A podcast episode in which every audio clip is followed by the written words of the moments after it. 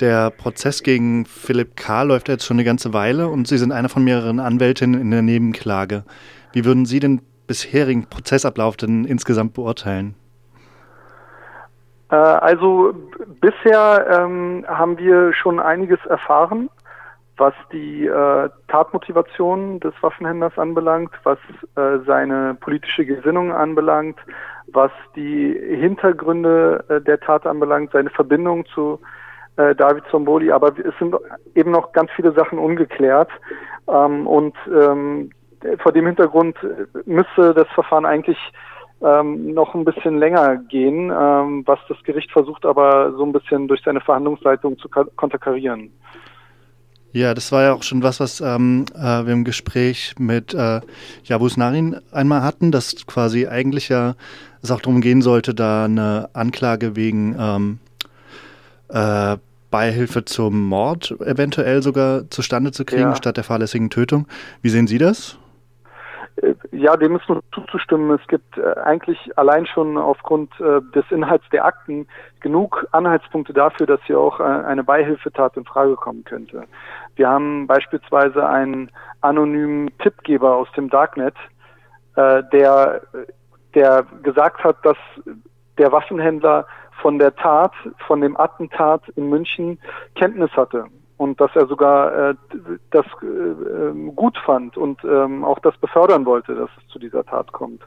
Ähm, wir haben äh, die Angaben eines Mithäftlings, der mit dem Waffenhändler äh, zusammen im Gef Gefängnis saß und äh, der, äh, der eben von dem Waffenhändler erfahren hat, dass der Attentäter beim Waffenverkauf ähm, selber davon gesprochen habe, Kanaken abschießen zu wollen. Ähm, vor dem Hintergrund äh, ist es wenig, äh, also sind genug Anhaltspunkte eigentlich dafür da gewesen, dass man hier auch ähm, ein, ein Wissen und Wollen des Waffenhändlers an, hätte annehmen können. Ja, klar muss das dann am Ende erstmal natürlich im Rahmen der Beweisaufnahme geklärt werden und festgestellt werden, aber dennoch hätte es äh, meines Erachtens für eine Anklage ausgereicht. Es gab ja da im frühen Verfahren auch schon mal einen Befangenheitsantrag. Ich weiß nicht, ob Sie den mit, äh, mit unterzeichnet haben gegen, äh, gegen den Richter und äh, seine Beisitzenden. Ähm, werden solche Beweise denn systematisch gar nicht akzeptiert oder ähm, werden die einfach nicht mit einbezogen? Wie ist da der aktuelle Stand? Also wenn diese Sachen vorliegen? Ja, also der Befangenheitsantrag richtete sich primär äh, gegen den ähm, Vorsitzenden, weil dieser im Vorfeld des Verfahrens äh, einige pietätlose und respektlose Äußerungen äh, getroffen haben soll. Ähm, das äh, habe ich unterstützt und äh, ich finde auch, dass so eine Äußerung wie haben Sie denn Angst, dass der Attentäter von den äh, Toten wieder aufersteht, dass äh, wenn man sowas einem Nebenklagevertreter gegenüber sagt, der äh, die Angehörigen von Opfern dieses Attentats vertritt, dann ist das äh, ein großes Maß an Respektlosigkeit und das hätte für mich hat für mich schon ausgereicht, um mich diesem Befangenheitsantrag anzuschließen. Ähm, Im Verfahren selber hat der Richter äh, dann äh, gezeigt, dass er, dass er schon auch äh, respektvoll ist und äh, hat eigentlich auch äh, die Verhandlungsleitung ähm, ganz okay dann weiter bewerkstelligt, wobei er jetzt wiederum ähm, auf ein äh, äh auf 17 Anträge der Nebenklage, ähm, Beweisermittlungsanträge, abgelegt, äh, abgelehnt hat und das total lapidar, ja. Und ähm, da fragt man sich schon, hat er jetzt, äh, besteht da überhaupt ein Aufklärungsinteresse des Gerichts? Äh, was, was will das Gericht überhaupt erreichen? Wollen die jetzt hier ein schnelles Urteil, einen kurzen Prozess? Oder wollen sie nicht, äh, sind sie nicht auch daran interessiert, dass hier die Hintergründe der Tat geklärt sind? Sie haben äh, schon eben den Verdacht, dass äh, Somboli hier nicht alleine war, dass es kein Einzeltäter ist, sondern dass er da auch äh, Unterstützung äh, erlangt hat aus dem Darknet heraus. Und das muss aufgeklärt werden. Ja, die, die bisherigen Aussagen, über die ich gelesen habe, waren ja von Bekannten und Angehörigen. Und die haben zwar einerseits ausgesagt, dass, ähm, dass er schon waffennah war und solche Sachen in der Art, aber andererseits klang es auch immer wieder ein bisschen danach, als hätte er einfach eine etwas schräge Einstellung. Ich hatte mich, hatte die hatte mir das Gefühl, es geht ein bisschen auch in der Richtung der Entlastung, dass er eben als nicht besonders zurechnungsfähig betrachtet wurde. Wie schätzen Sie das ein? Wie werden diese Aussagen ähm, aufgenommen?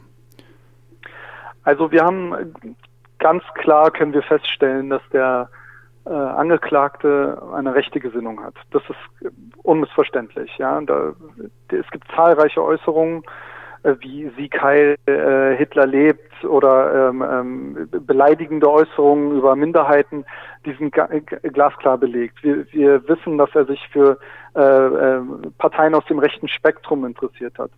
Ähm, wir wissen, dass er äh, dass er sich äh, regelmäßig abfällig geäußert hat und dass er äh, auch eine extreme Abneigung hatte gegen, gegen äh, Muslime, gegen Schwarze, gegen Flüchtlinge, dass er da Gewaltfantasien hatte. Da, das, das ist ganz klar.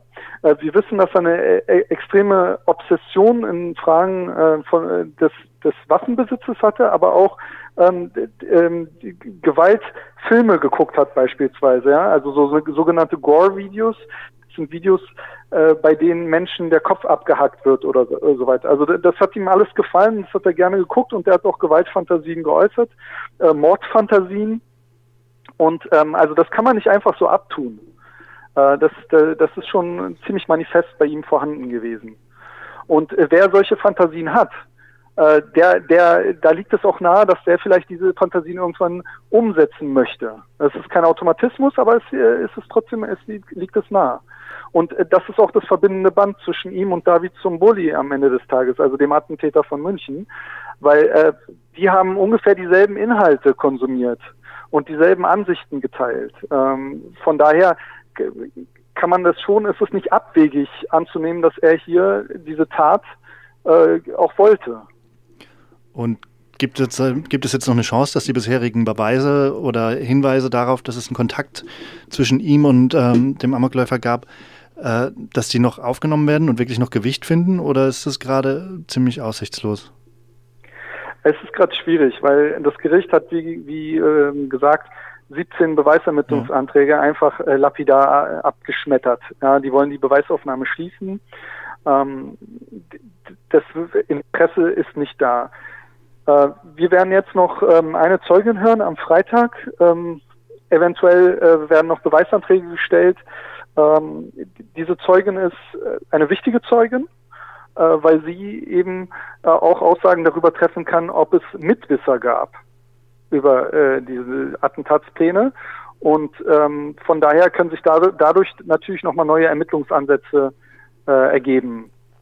Mhm. Ähm, die damalige Lebensgefährtin des Angeklagten, ich weiß nicht, ob es um die jetzt gehen würde, die war ja schon mal da, ähm, die wurde ja eigentlich auch festgenommen. Ähm, in der damaligen äh, Berichterstattung hieß es auch, dass sie bei den Waffenübergaben mit beteiligt war. Die wurde aber dann auch schnell wieder freigelassen. Wie kam es denn dazu eigentlich?